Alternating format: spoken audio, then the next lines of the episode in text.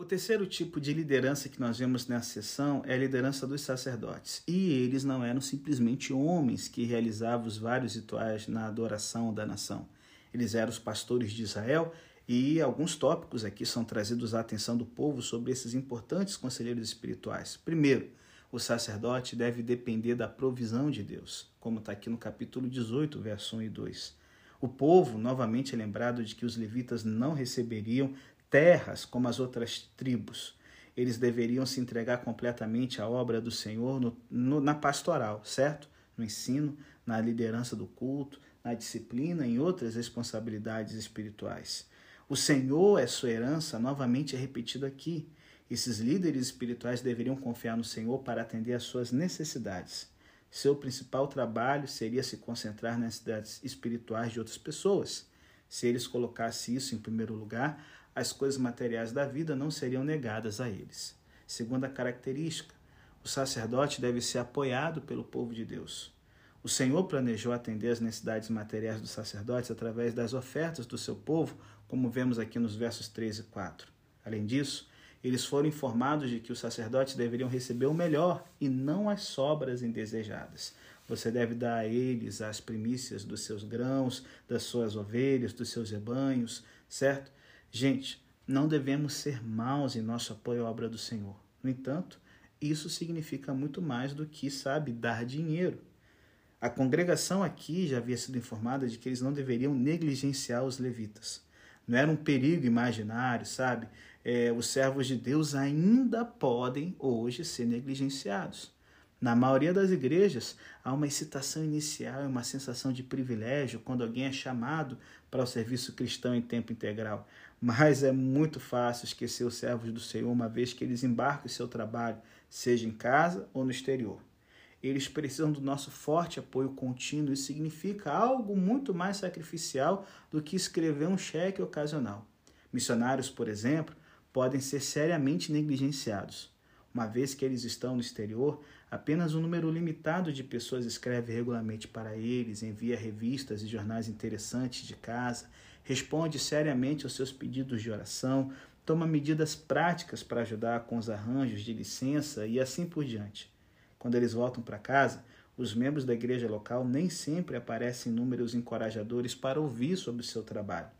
Os servos de Deus atravessaram o mundo para compartilhar as boas novas e algumas pessoas dificilmente atravessarão a estrada para ouvir sobre isso. O desânimo ocasional de um missionário é perfeitamente compreensível. Terceira característica: o sacerdote deve ter responsabilidade com a obra de Deus. É o que vemos aqui no verso 5. Os levitas foram escolhidos por Deus para permanecer e ministrar sempre em nome do Senhor. Essa palavra permanecer aqui é gráfica é um termo usado para descrever um servo leal e dedicado que está na presença do seu rei ou mestre, esperando por suas ordens e pronto para executar imediatamente suas tarefas. A palavra é usada na Bíblia para descrever profetas, sacerdotes, anjos, aqueles que servem ao Senhor com atenção, submissão e obediência. Eu sei que, sob a nova aliança, todo cristão é um sacerdote. Todos nós pertencemos a um sacerdócio real. Através da obra redentora de Jesus, fomos feitos sacerdotes para servir a Deus e, e sabe, e isso significa que passamos um tempo na presença de Deus, não apenas como os levitas, para interceder em nome dos outros, mas também para receber de nosso rei as ordens que ele quer nos dar. A oração genuína consiste em uma pergunta mais do que persistente.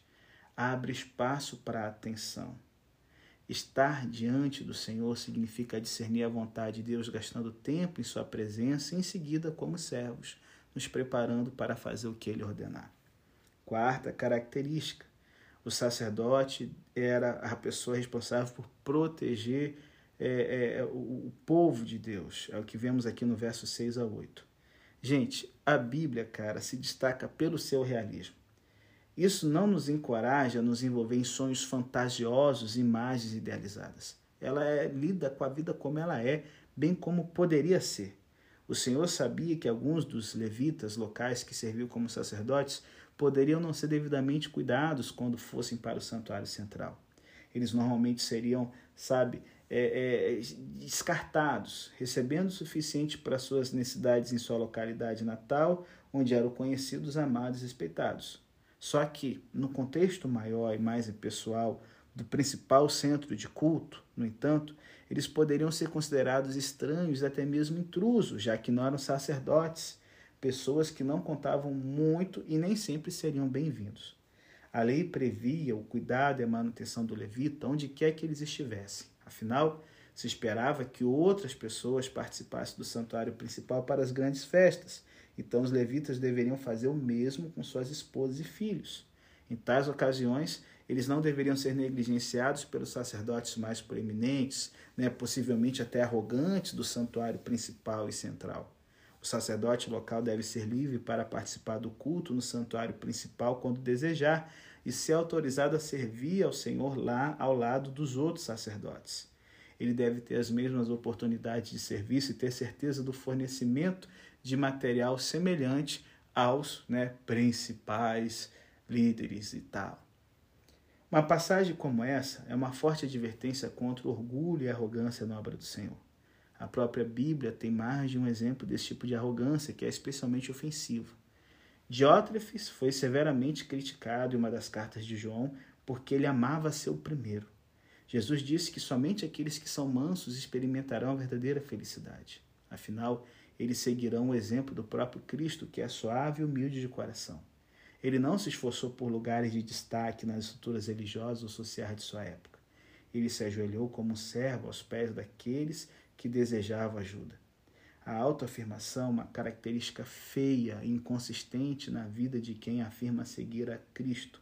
E olha, é particularmente desagradável nos líderes.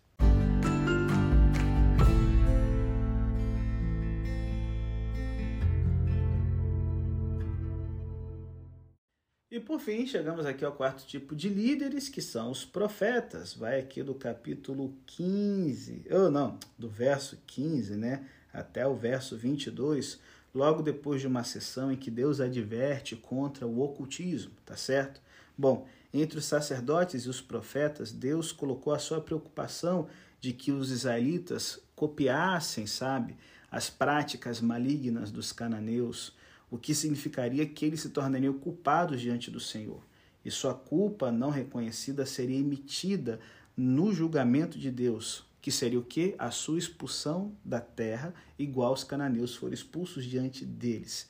A bruxaria foi uma das razões específicas pelos quais os cananeus foram expulsos. Os israelitas deveriam ser repreensíveis de tal conduta, ou eles também correriam na ira divina. Privilégio de ser o povo escolhido de Deus não lhes daria direito a um padrão diferente de moralidade. Se eles se voltassem para a bruxaria, eles também seriam expulsos da terra de Canaã. E aí, como o profeta Oséias fala, meu povo perece por falta de conhecimento. Os profetas aqui são os últimos líderes importantes porque é através deles que Deus adverte o seu povo, dá informações para o seu povo para que eles evitem o caminho do ocultismo e possam seguir o caminho da luz. E aí nós temos uma promessa aqui de que Deus forneceria ao seu povo um profeta escolhido. E você deverá ouvi-lo, não há adivinhos e médiums e nada disso. Moisés havia servido ao povo como o profeta de Deus, e quando sua vida chegasse ao fim, o Senhor continuaria a dar-lhes líderes proféticos de grande distinção com um rico ministério persuasivo.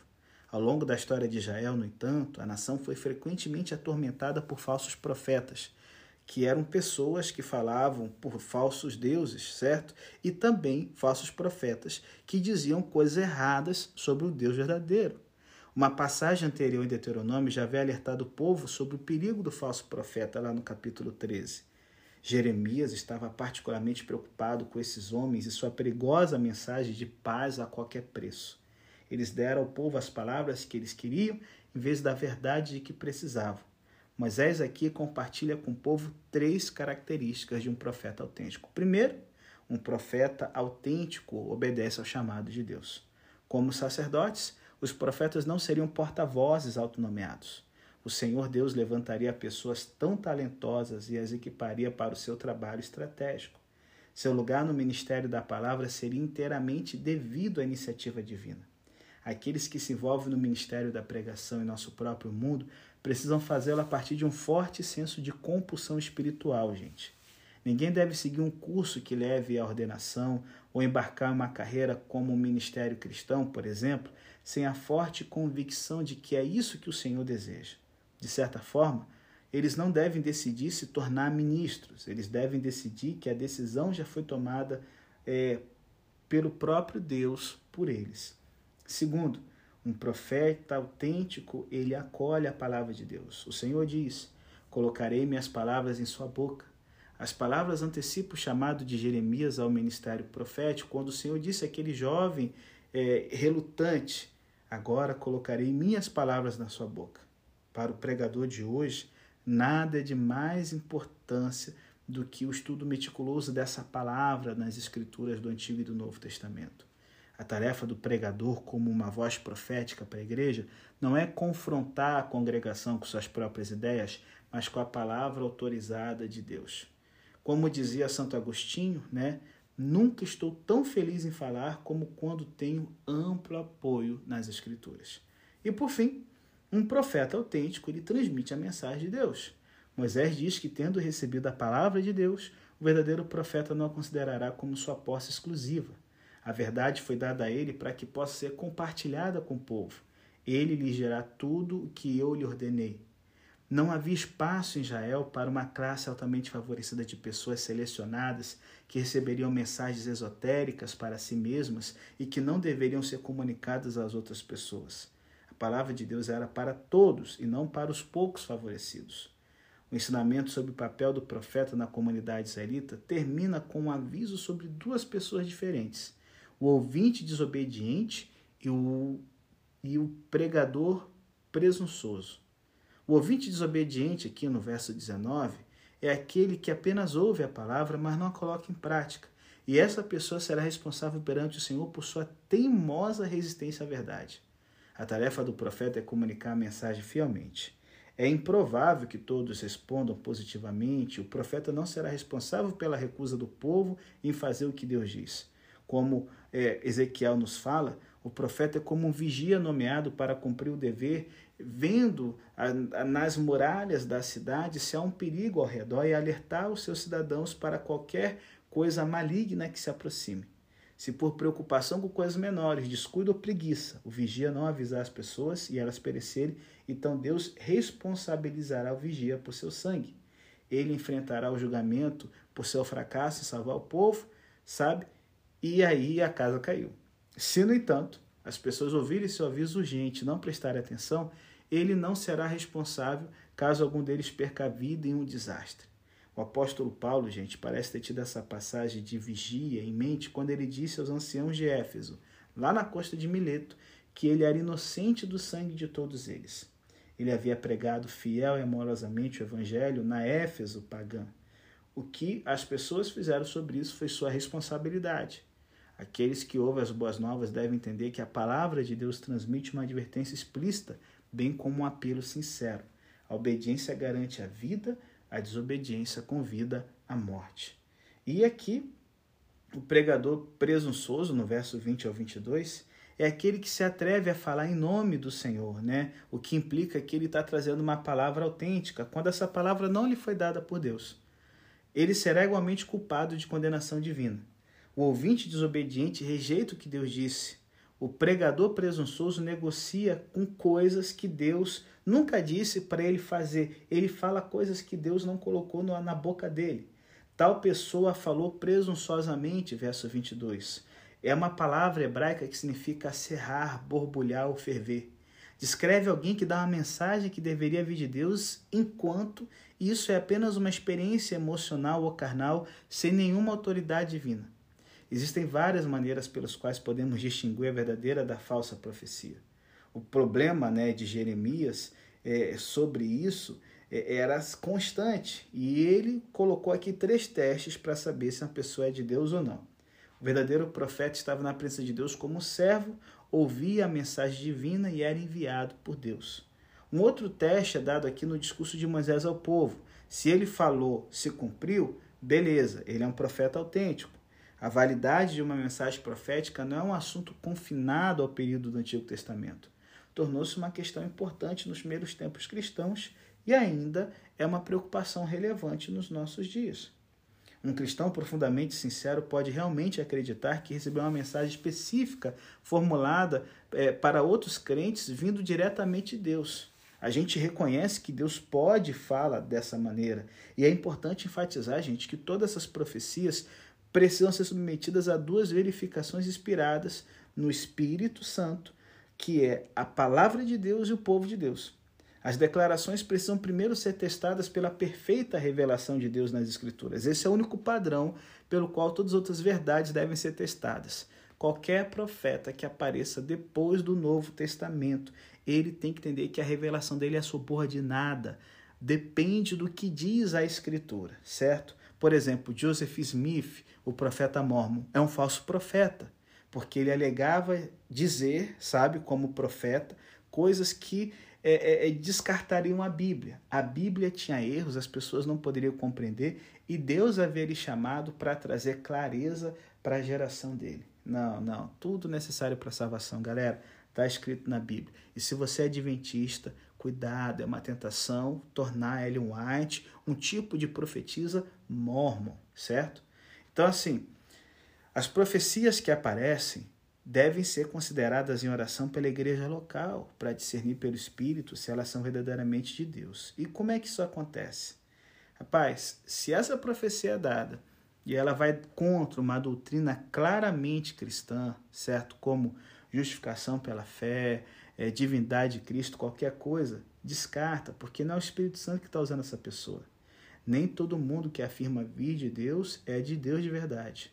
Gente, a infabilidade pertence apenas ao Senhor. Somos apenas humanos e podemos ser facilmente confundidos. E no nosso mundo contemporâneo, dezenas de novas seitas nascem todos os anos, galera.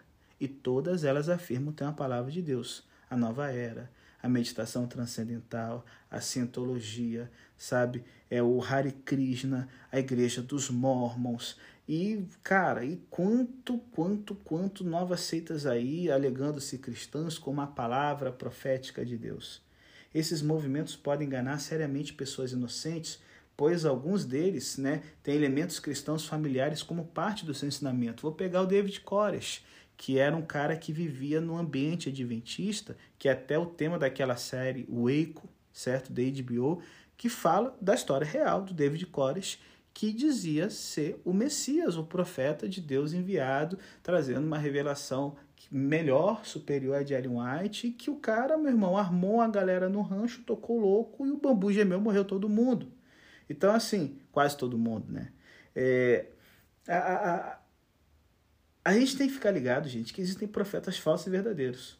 A revelação única de Deus na Bíblia, a vida exemplar de Jesus, o ministério de ensino do Espírito Santo são os testes designados pelo Senhor para nos ajudar se quisermos distinguir a realidade da farsa, a verdade do erro. A Bíblia, a palavra de Deus, apoia essa nova verdade. Essa nova verdade encoraja a semelhança com Cristo. O Espírito Santo de Deus confirma essa nova verdade em um tempo em que existem tantas vozes concorrentes é, é, devemos, sabe, pesquisar, ouvir as coisas, mas sabendo de que pode ser uma porta para um ensinamento falso, espiritualmente prejudicial.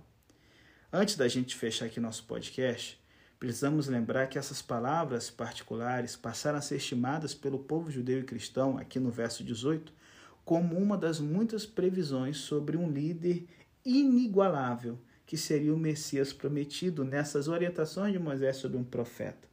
No verso 18 ele fala que Deus levantaria um profeta como ele e eles deveriam ouvir esse homem. Em outras palavras, o profeta como Moisés não era simplesmente uma referência a qualquer profeta, mas a o profeta. Alguns judeus sustentavam que as palavras eram de especial importância enquanto esperava a vinda do profeta dos últimos tempos na época de Jesus. Por exemplo, comunidade Qumran que preservou os agora famosos manuscritos do Mar Morto, lembrava dessa frase de Moisés e, antecipada, e antecipava a vinda de um profeta notável. Os samaritanos deram destaque especial a esses versos em seus ensinamentos. A sua versão do Pentateuco coloca esses versículos sobre o profeta imediatamente após o relato de como Moisés recebeu a lei. E a mulher samaritana até pergunta se Jesus era o profeta que haveria de vir, porque para eles esse profeta era o Messias. Os cristãos sustentam que essas palavras encontraram seu perfeito cumprimento na vinda de Cristo. Ele era o profeta, e aqueles que desprezavam sua palavra seriam responsáveis perante Deus por sua desobediência. Em sua pregação, Pedro e Estevão se referiram a essa passagem e viram Jesus como seu cumprimento. Ele foi o maior de todos os profetas, pois toda a revelação do Antigo Testamento foi levada ao seu perfeito cumprimento em seu nascimento, vida, ministério, morte e ressurreição. Como diz a carta aos Hebreus, Deus falou aos nossos antepassados de muitas maneiras através dos profetas, mas nesses últimos dias ele nos falou por meio do seu Filho. A palavra de Moisés vem até nós ao longo dos séculos. Você deve ouvi-lo. Se alguém não quiser ouvir minhas palavras que o profeta falar em meu nome, eu mesmo chamarei a prestar contas. O Senhor Deus repetiu esse apelo durante o ministério de Jesus na terra quando disse: Esse é meu filho amado, e nele eu me comprazo. Ouviu, ouçam, escutem ele. Aqueles que ouvem e obedecem Jesus recebem uma nova vida. Ouvites atentos e responsivos viverão para sempre debaixo da melhor liderança que alguém pode sonhar em ter.